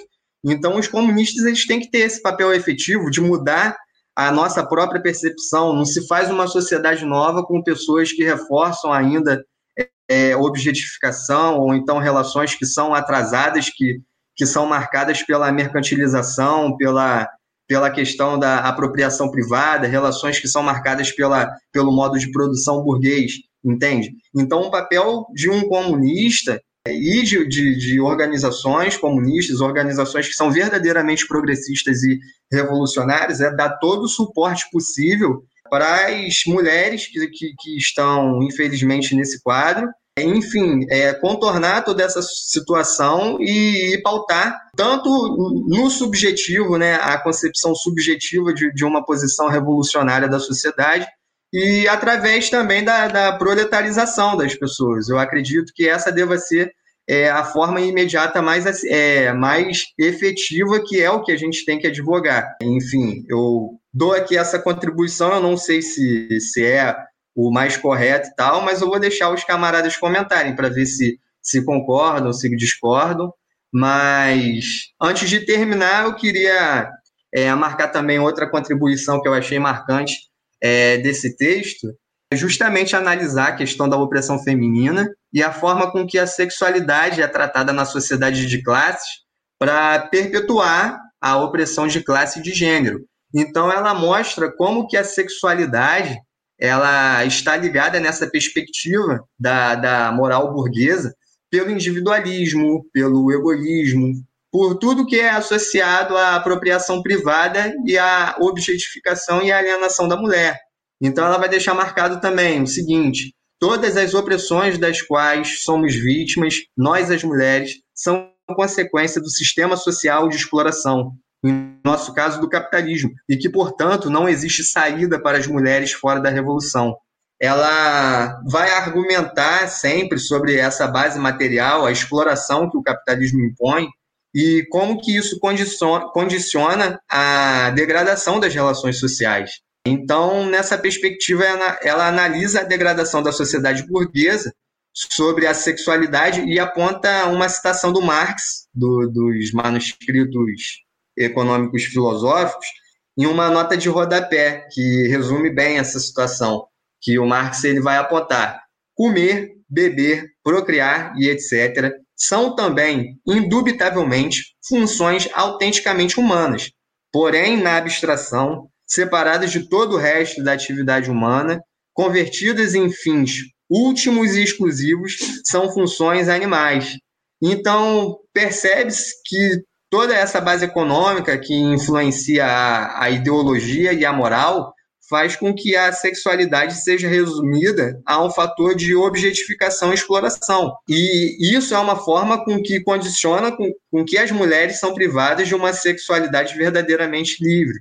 Então, as perspectivas que ela vai dar para solucionar esse quadro, obviamente, vão ser perspectivas revolucionárias. Romper com a exploração é, humana, fazer com que haja uma massiva incorporação no trabalho produtivo das mulheres e mover de fato a revolução cultural. Eu acredito que esse foi, foi o gran, a grande contribuição que ela, que ela pôde trazer nesse debate. Então, vou passar a fala aí é, para os camaradas e agradecer a participação de todas e todas. É, é isso. É, boa noite, gente. Eu vou fazer alguns comentários aqui. Eu queria comentar o que o, o que o Gabriel perguntou, mas se ele puder, por favor, eu peço desculpas por isso, se ele puder re repetir a pergunta, é porque eu tive que dar uma saída, eu não peguei ela completa. Então, eu vou, eu vou comentar sobre, é, até dentro de uma perspectiva assim, que é um pouco fora, fora da curva assim para falar sobre isso, é, porque não está completamente de acordo, mas apenas para fazer uma analogia aqui. Quando a gente tem alguma coisa sendo produzida, né, alguma coisa sendo oferecida no mercado, a própria produção, né, é, dentro de seu aspecto ali mais restrito, né, enquanto produção em si, ela cria a demanda pelo produto, né? Temos que a prostituição coloca o corpo da mulher como um produto, né? Quando você tem este produto sendo legalizado, né, este produto sendo amplamente ali acessível para todos, né, é, é natural que este produto vá ser mais é demandado também, né? É natural que este produto também crie novas demandas dentro da, dentro da sua própria capacidade ali, é, dentro da perspectiva da prostituição. Então eu creio que essa, esse problema é, das práticas né, sexuais ali cada vez mais degradantes não que elas sejam degradantes em si, né? Isso aí é um julgamento individual de cada um que vai escolher de fato fazer ou não, né? Esse tipo de coisa, mas essas práticas mais degradantes porque coercitivas, né? Elas também vão aumentar em demanda, né? Porque é como se fosse todo um pacote, né? Se você compra é, o corpo da mulher como um produto ali, você pode, né, em tese, se utilizar dele da forma que você, que você bem entender. Da mesma forma, a gente vê é, como isso é feito, por exemplo, com as esposas dentro das relações de prostituição não oficial. Né, com as esposas completamente submissas aos maridos, né, é, economicamente ali, que de fato são muitas vezes estupradas, né, esposas, namoradas, qualquer tipo de relacionamento são estupradas, né? É, e isso é passado, né? Isso é considerado pela sociedade como uma coisa comum, normal, e se a mulher reclama, ela ainda está errada, né? Afinal, o corpo dela, a partir do momento em que ela está com o homem, pertence a este homem. Então eu creio que, tipo assim, dentro da perspectiva do que a gente deve fazer, né?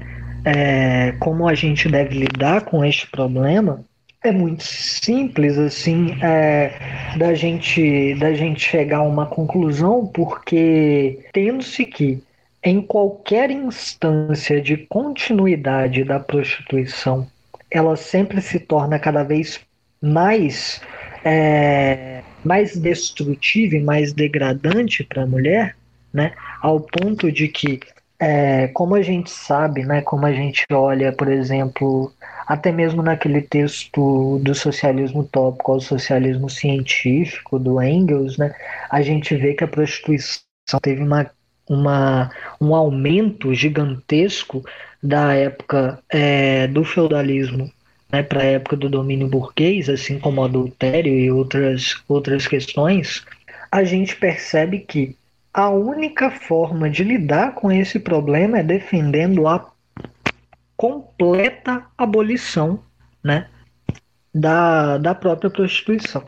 A gente não deve ter meia medida para esse tipo de coisa, porque todo tipo de meia medida, todo tipo de compromisso que a gente faça com a sociedade retrógrada que criou este problema pesará exatamente para a mulher.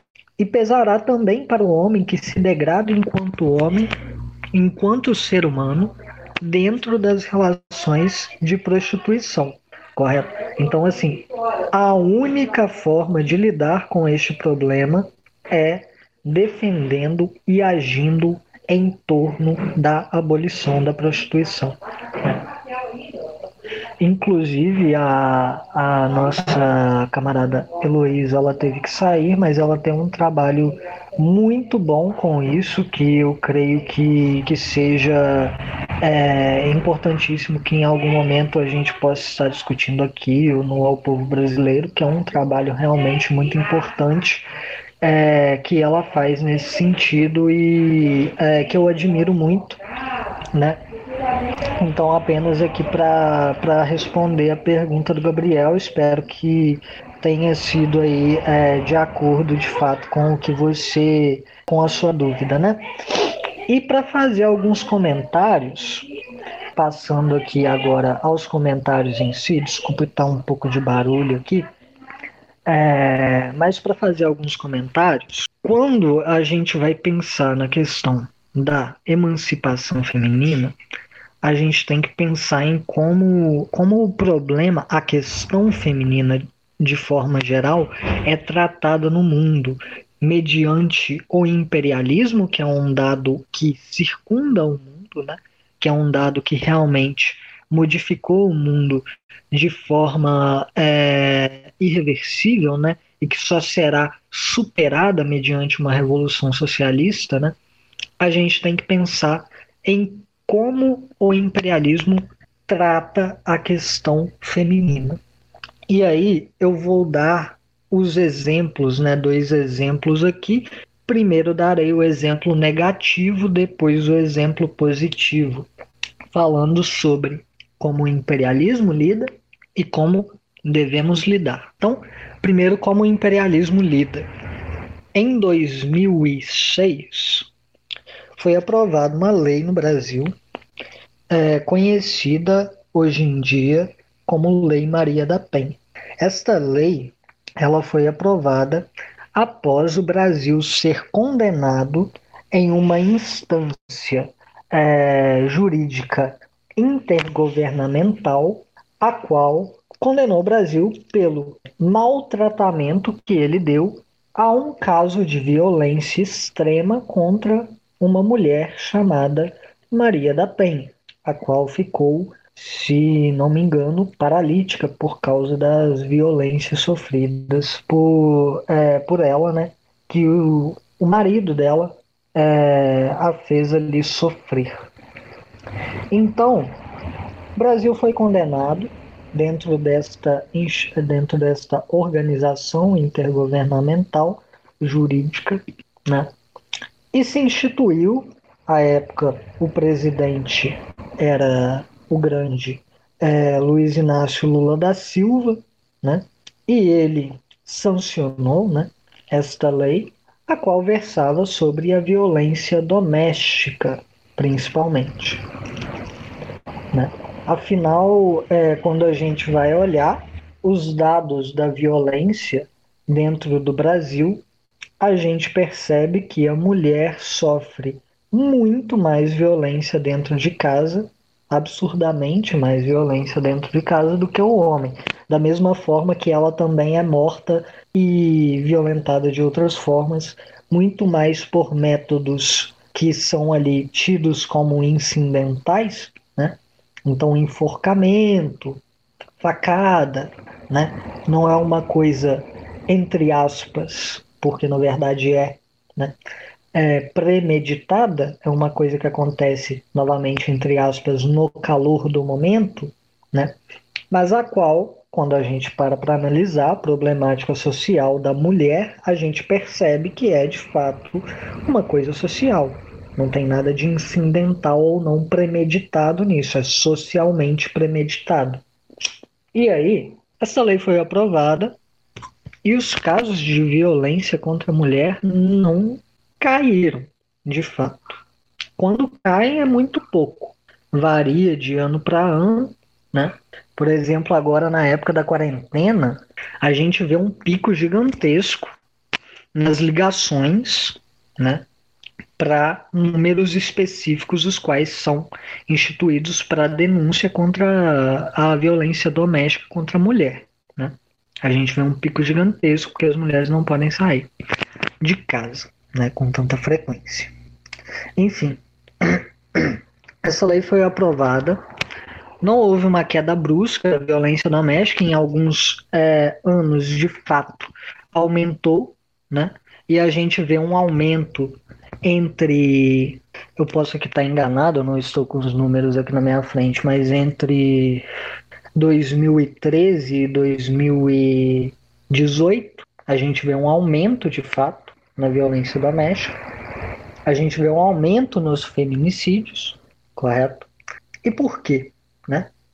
A lei foi aprovada, em 2015 teve a lei contra o feminicídio, por que a violência não diminui drasticamente? Por que a violência às vezes aumenta? Né? Bom, lei é lei, aplicação é outra coisa. Eu posso ter uma lei, como tem na Constituição, de que os imóveis não ocupados, que estão em desuso, podem ser ocupados por aqueles que não têm imóveis. Eu posso ter uma lei que garanta o direito à moradia. Ainda assim eu tenho uma massa de moradores de rua, ainda assim eu tenho uma massa de imóveis os quais não têm uso social algum estão desocupados, e se você ocupa, a polícia vem em cima, entendeu? Porque a lei não serve, porque ela não é aplicada. Aplicação é outra coisa. A Lei Maria da Penha e a própria Lei do Feminicídio, elas têm as suas limitações muito bem delineadas mesmo no texto legal. Dizem que é um texto legal muito progressista, mas a gente já vê as limitações no texto legal. Tanto em relação à própria mulher, quanto muito mais até mesmo em relação ao tratamento do homem, do agressor.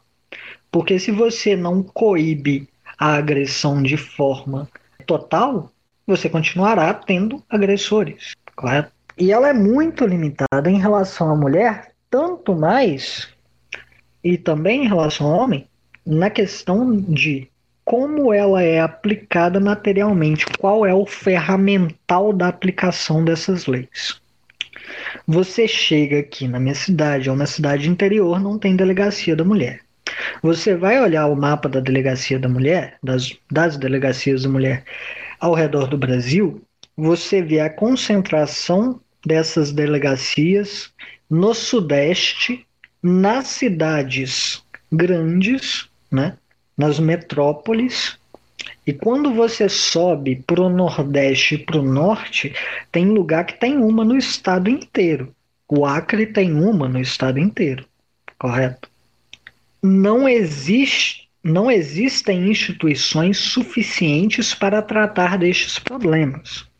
Você vai ver a, o tratamento nos ambientes de tratamento psicológicos quais deveriam ser oferecidos, e as mulheres estão sendo tratadas, as mulheres que sofrem violências estão sendo tratadas pelos mesmos profissionais que tratam de todas as questões dentro do lugar, quando são. Correto? elas estão sendo tratadas pelas mesmas pessoas que tratam os, é, as pessoas em situação de rua, estão sendo tratadas pelas mesmas pessoas que tratam os é, viciados, estão sendo tratadas pelas mesmíssimas pessoas que estão lá fazendo tudo. Não tem pessoal suficiente também para tratar especificamente esses casos. Por que, que isso é ruim? Porque ao mesmo tempo que elas estão sendo tratadas, isso é muito relativo. Porque você chega, por exemplo, no ambiente da delegacia, da delegacia normal, não da delegacia da mulher, e a mulher pode também fazer sua denúncia lá, em tese. Porque quando ela chega lá para fazer sua denúncia, das duas, uma. Ou o policial não quer pegar porque existe agora a delegacia especial para mulher. Ou, aliás, são três opções, né, que a coisa sempre pode ser pior. Ou o policial não trata o assunto como deveria. Ou a mulher chega lá, por exemplo, num lugar que tem delegacia da mulher, ela chega lá no final de semana, onde a delegacia da mulher não está aberta, ela chega na delegacia normal para fazer a denúncia e o policial vira para ela e fala: ah, espere até segunda que a delegacia da mulher abre. Neste meio tempo, ela pode sofrer mais violência, inclusive morrer, exatamente por causa do revanchismo que nasce da denúncia. Não tem instrumental, não tem pessoal, não tem transformação ideológica. A mesma coisa, inclusive, nos ambientes de saúde, onde a mulher muitas vezes chega para ser tratada por causa de alguma violência, alguma violência sexual, muitas vezes que sofreu, e os médicos não querem a tratar porque não tem treinamento para isso, né? Não estão especializados em tratar estes casos. E se você vê as entrevistas dos médicos, a forma que falam, sobre esse tipo de coisa, muitas vezes é da seguinte maneira: olha, isto só acontece em bairro pobre, no meu bairro não acontece, correto? Muitas vezes é: ah, eu não posso tratar isso, eu não gosto de tratar essas coisas porque não é a minha especialidade, eu não, não entrei aqui para isso, certo? Então, o imperialismo, utilizando-se de sua máquina legal intergovernamental obrigou o Brasil a instituir uma lei, a qual, em tese, é benéfica, a qual, em tese, é progressista, a qual, em tese, seria muito mais do que necessária. E no que que isso resultou? Em nada. Numa completa nulidade para a defesa da mulher, em termos gerais. E por que que o imperialismo faz isso? Veja bem, a progressividade que é a nós imposta, né? Esta, esta, este progressismo falso que nos é imposto, ele nasce da necessidade do imperialismo de se reinventar, né? O neoliberalismo está aí exatamente para acabar com toda a questão nacional, para que todos os problemas sejam agora resolvidos dentro da tese de soberania limitada. Né? Tanto que na própria Amazônia, né, sai Trump, entra Biden e o Biden quer se enfiar na Amazônia para mandar no que, que a gente deve ou não fazer. Né? Ah, mas quer proteger. Não quer proteger. Não quer. Quer entrar lá, expandir fronteira agrícola, retirar o tanto de mineral que puder, enquanto puder, e sair com dinheiro no bolso. É isso que quer fazer. A mesma coisa com as mulheres porque o imperialismo não financiou na ditadura de Fujimori a esterilização de milhares de indígenas dentro do Peru por causa de nada, não. Da mesma forma que fazia aqui na Amazônia com as indígenas brasileiras à época da ditadura. Né? A violência imperialista contra a mulher sempre foi muito grande. Agora, exemplo positivo. Quando, em razão da revolução em Burkina, Tomás Sankara criou, não Tomás Sankara ele mesmo em pessoa, né, mas ele como líder e as mulheres que participavam ativamente da luta e os demais que participavam ativamente da luta criaram as instituições né, que ali tentavam é, resolver todos os problemas nacionais, foi criada a União Feminina de Burkina, esta união, quando a gente analisa como ela funcionava, era uma união de mulheres burkinenses, né? burkinabes, na verdade, as quais traziam os seus problemas né, traziam os problemas concernentes às mulheres de forma geral dentro da nação. E mediante a instituição de comitês, os quais estavam todos interligados, tomando esta questão como central, iam, a partir disso, desenvolvendo políticas as quais pudessem combater a degradação da mulher, a submissão da mulher dentro da sociedade burkinabe. Correto?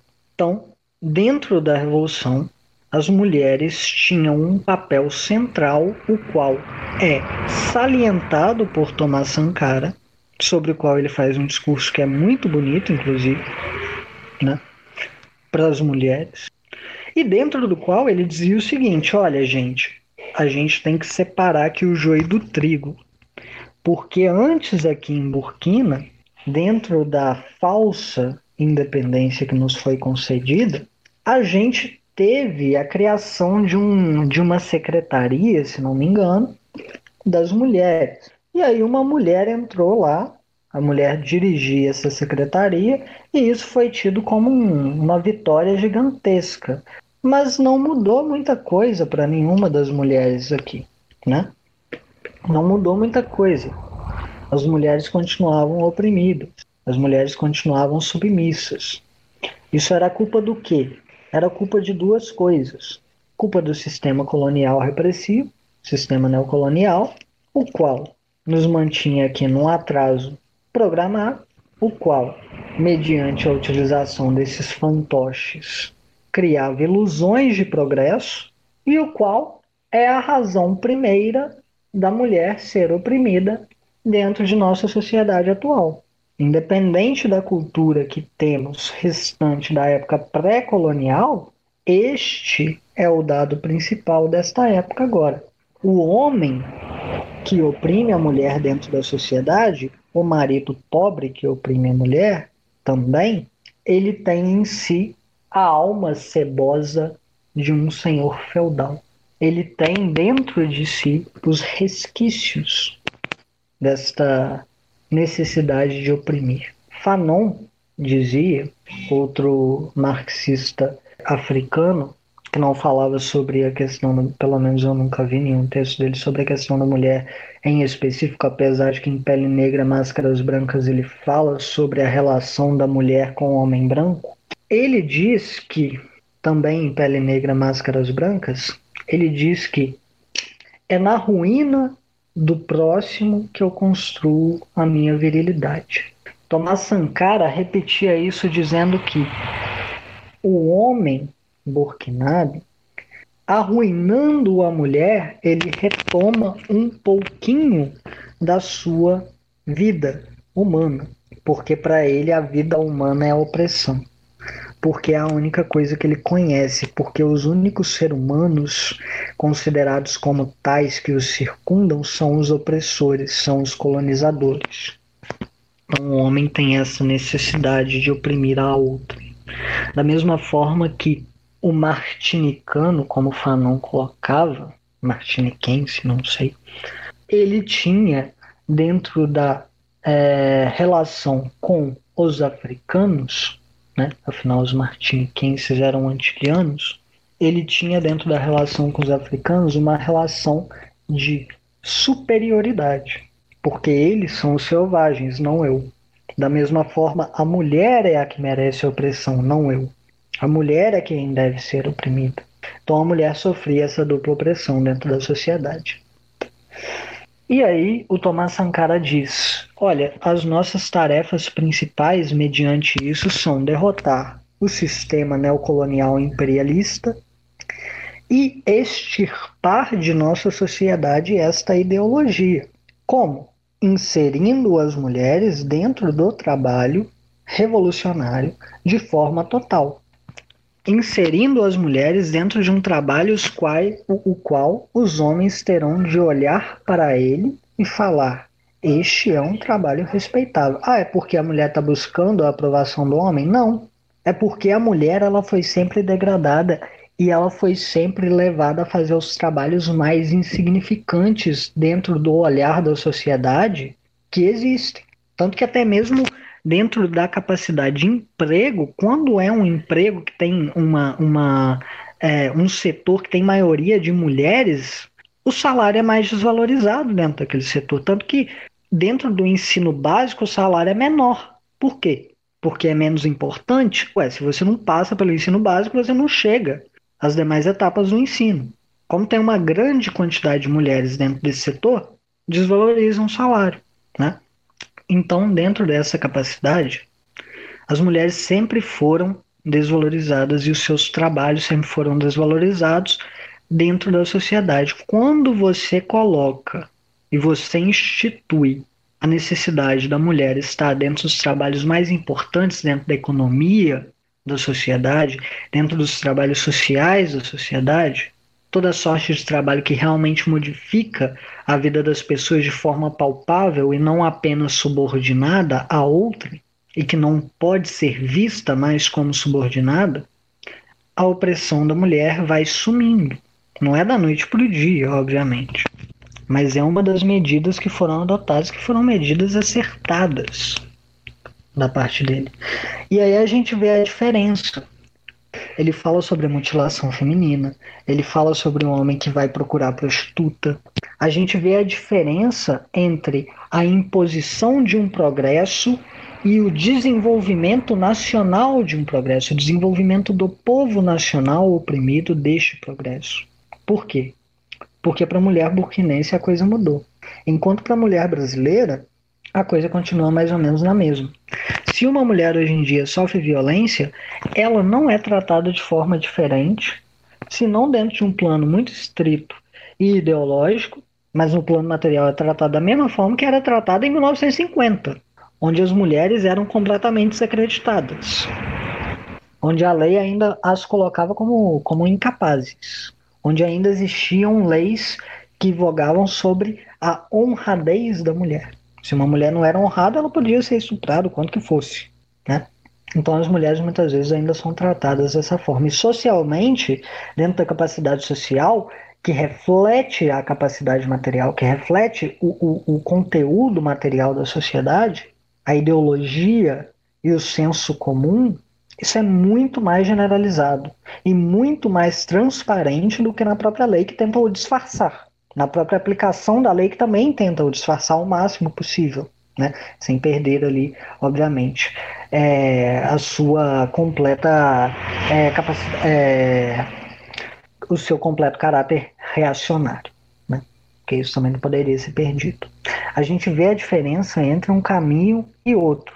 E a gente vê a necessidade de que a gente siga um caminho realmente popular e não um caminho retornando no que, no que o Nathan disse sobre a questão das reformas, não um caminho reformista. Porque o caminho reformista está sempre atrelado ao imperialismo, sempre submisso ao imperialismo. Enquanto o caminho nacional ele é plenamente capaz, porque o povo é plenamente capaz de resolver os, problem os problemas nacionais. As mulheres fazem parte do povo, trabalham com o povo. Quando as mulheres russas fizeram as manifestações que vieram ali depois a serem plasmadas como Dia Internacional das Mulheres, né? as manifestações contra a inserção dos homens russos na guerra, elas não estavam pensando se elas iam ser capazes de usar calça, se elas iam ser capazes de transar com quem elas quisessem, se elas iam ser capazes de usar mini saia na rua.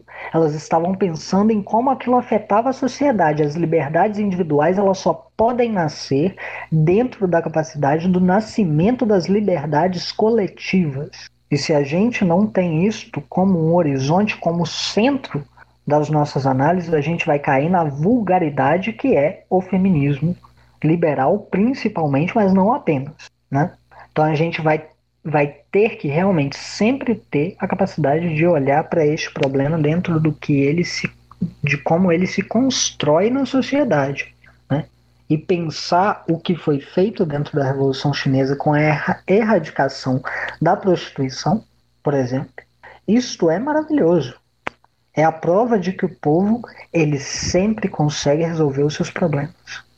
Da mesma forma que dentro do ressurgimento da prostituição e do uso de drogas que também havia sido erradicado na era de Mao, dentro do ressurgimento disso na era de Deng, a gente vê como que a restauração capitalista a mesma coisa que aconteceu, inclusive, na União Soviética. A gente vê como a restauração capitalista ela só traz males, exatamente porque o povo não está mais na frente da tomada de decisões.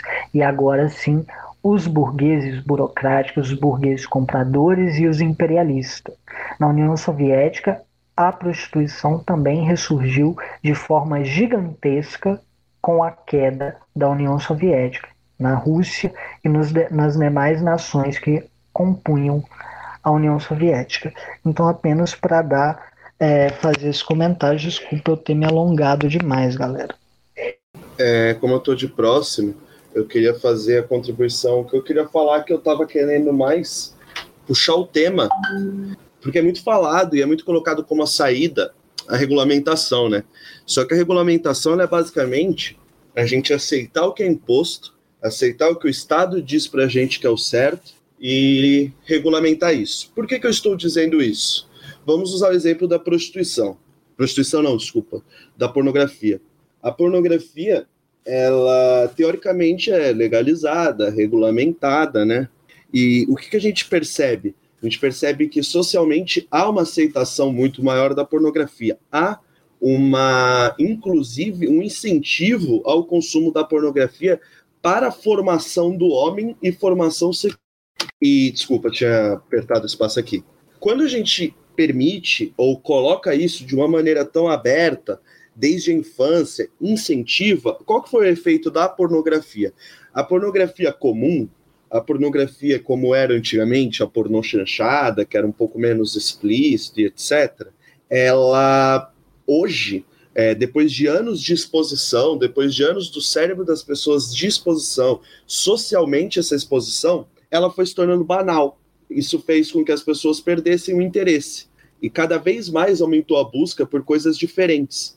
E foi aí que entrou o mercado de fetiches.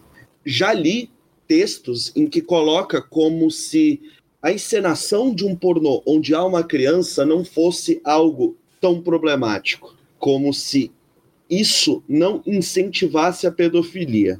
Mas, bom, a gente pode pegar o exemplo que a gente tem hoje, que circulou por muito tempo um viral, onde umas pessoas tiram parte do reto, é horrível falar isso, mas tiram parte do reto para fora.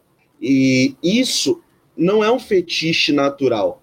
Isso surge de uma busca incessante, onde as pessoas começaram a se banalizar e procurar cada coisas cada vez mais diferentes, e começou a surgir fetiches que são, como por exemplo, tirar o reto da pessoa para fora, certos entorpecentes durante o, o ato sexual. O ato sexual se torna algo secundário.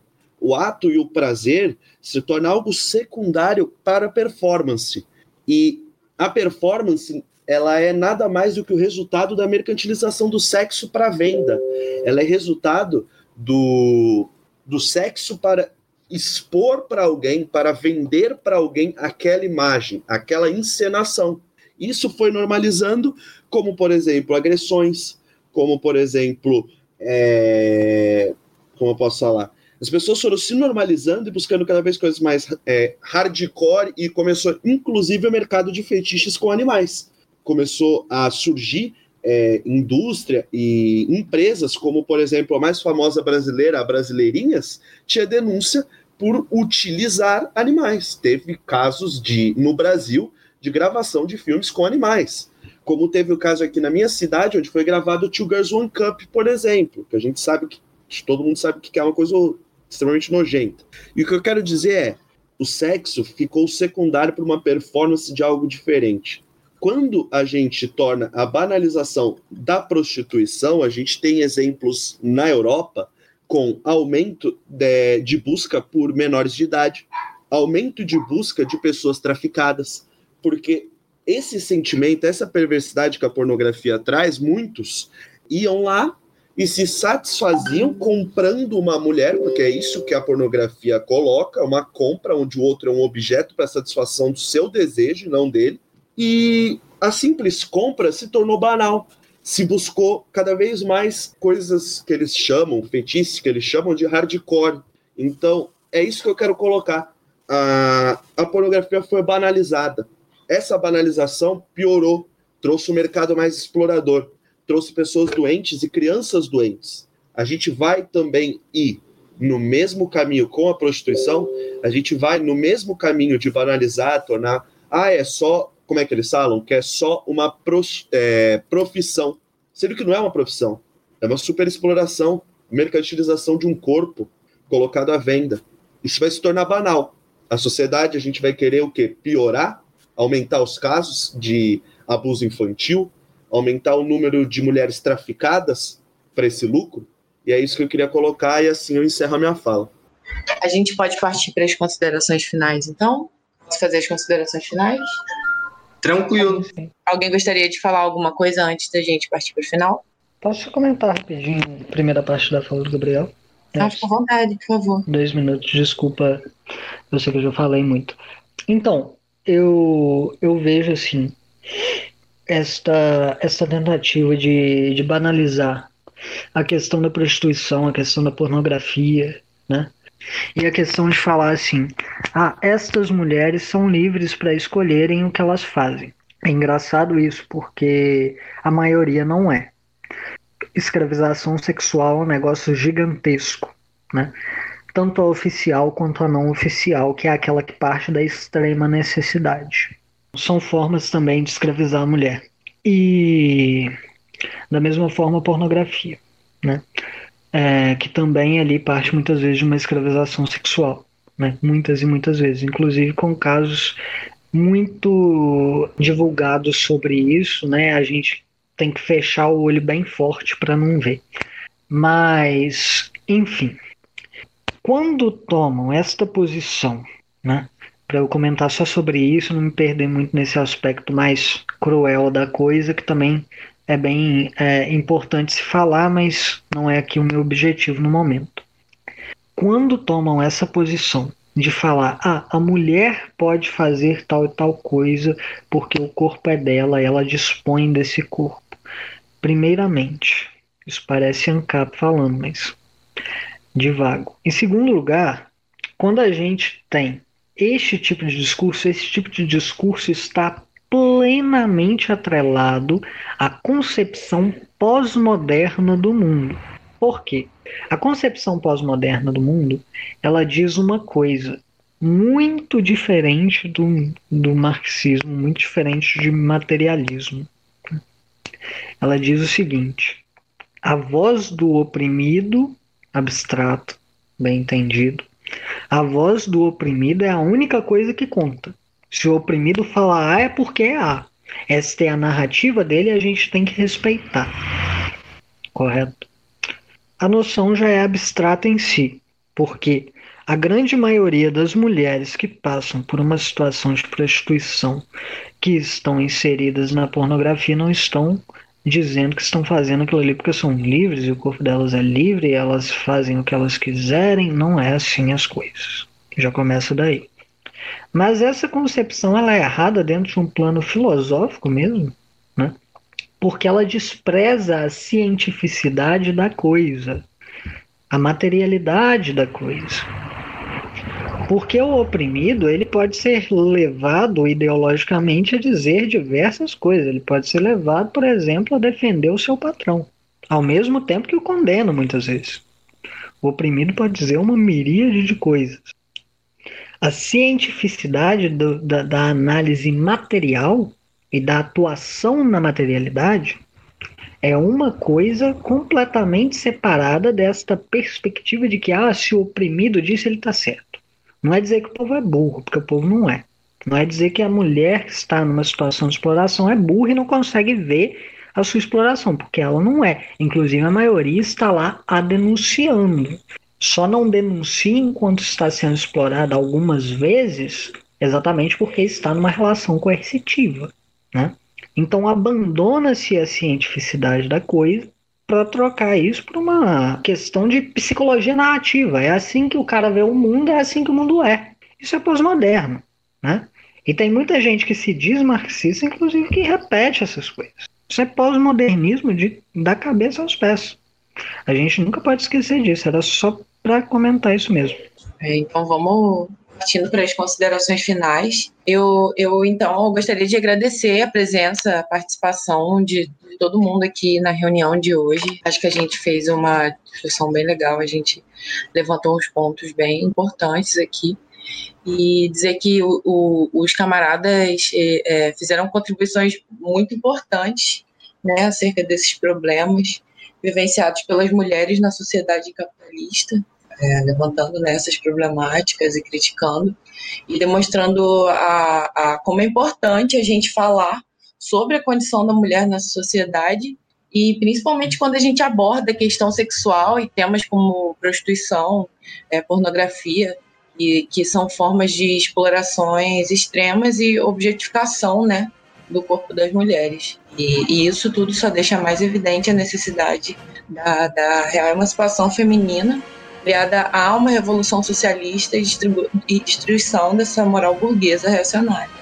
E aproveitando o ensejo também para reafirmar alguns pontos importantes que foram discutidos sobre o texto, levantando, que foram levantados ao longo da reunião, é a necessidade né, dessa revolução cultural e que é, é, de forma que o, o, a, a pura e simples mudança economia política, ela não necessariamente ela vai ensejar essa eliminação, eliminação completa né, dessa ideologia burguesa no seio das relações sociais e a revolução cultural nesse sentido ele vem para dar é, para essa sociedade socialista a moral socialista em detrimento é, é, é desse individualismo burguês é, é, necessário que seja levado a cabo pelas mulheres comunistas também é, para que seja possível a destruição né, de todas as concepções conservadoras da burguesia e do próprio patriarcado. Então, é, sendo assim, não, não, não vai existir socialismo sem a revolução cultural, porque as próprias transformações econômicas avançadas né, que são propostas pelo socialismo, elas não vão se efetivar numa sociedade que não está preparada para recebê-las. Então é isso, gente. Obrigada pela participação, pela contribuição de todo mundo. É, boa noite. É, e é isso aí. Valeu.